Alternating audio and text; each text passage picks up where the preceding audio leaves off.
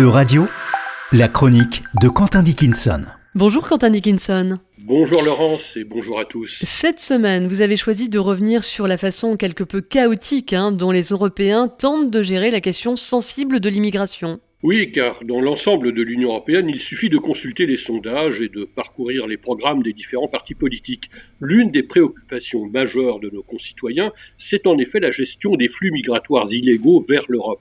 Pour tenter d'y répondre, et à l'issue de longues années de tractation, l'UE a créé en 2004 une agence chargée d'identifier les filières d'immigration clandestine et de coordonner les activités des organismes nationaux chargés de les réprimer c'est la naissance de Frontex.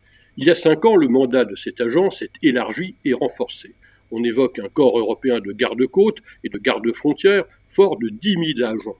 L'opinion applaudit. Mais pendant ce temps, on découvre qu'au moins 30 000 migrants sont morts noyés en Méditerranée. L'opinion s'insurge. En résumé, voilà, et eh bien voilà la contradiction fondamentale qui aura, à ce jour, empêché Frontex de remplir ses missions. Vous voulez dire, Quentin Dickinson, que Frontex n'aura servi à rien? Non, pas exactement. De leur tour de verre à Varsovie, les collaborateurs de l'agence auront parfaitement documenté les mouvements d'immigrés, les itinéraires choisis, le volume, l'origine géographique et les causes de ces migrations.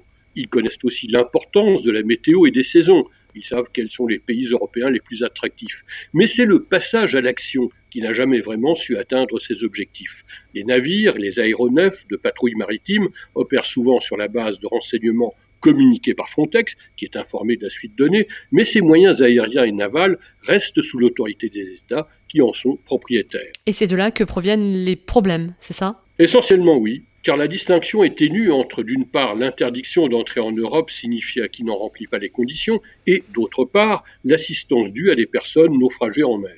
Or, des incidents se produisent régulièrement lorsque des vedettes des gardes-côtes grecs ou italiens, notamment, tentent de dissuader les frêles embarcations de migrants de se rapprocher des côtes européennes, au mépris d'ailleurs du droit de la mer. Les associations humanitaires rendent Frontex responsable des pertes en vie humaines.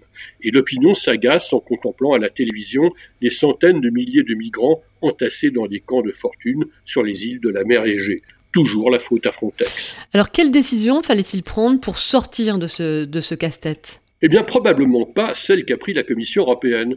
D'abord, en lâchant les limiers antifraude sur la gestion de Frontex, histoire de voir si l'argent du contribuable européen y était correctement utilisé, ce qui s'apparentait quelque peu à l'histoire de l'homme qui noie son chien en prétendant qu'il a la rage. Ensuite, en encourageant en sous-main les ONG humanitaires à diriger leur campagne contre la personne du directeur de Frontex, le français Fabrice Leggeri, précédemment haut fonctionnaire au ministère de l'Intérieur à Paris.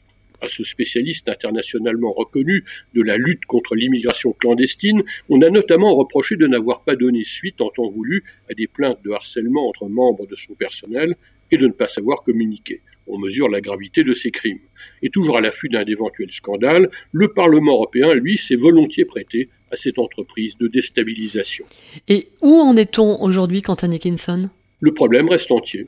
Si l'on veut endiguer les migrations illégales et plus généralement doter l'Europe d'une politique migratoire d'ensemble, alors qu'aux réfugiés politiques et aux migrants économiques vont s'ajouter les exilés climatiques, il faudrait une organisation autrement plus considérable, agissant sans faille et avec fermeté dans le cadre de règles connues de tous. Mais pour cela, il faudrait que les dirigeants de l'Union européenne se montrent moins pétrifiés à l'idée de déplaire. On perçoit l'ampleur de la tâche. En attendant, M. Leggeri a fini par jeter l'éponge et a démissionné l'autre jour. Les organisateurs de filières migratoires et autres spécialistes du trafic d'êtres humains sont évidemment les premiers à s'en féliciter. Merci beaucoup Quentin Dickinson pour ces éclairages. On vous retrouve la semaine prochaine.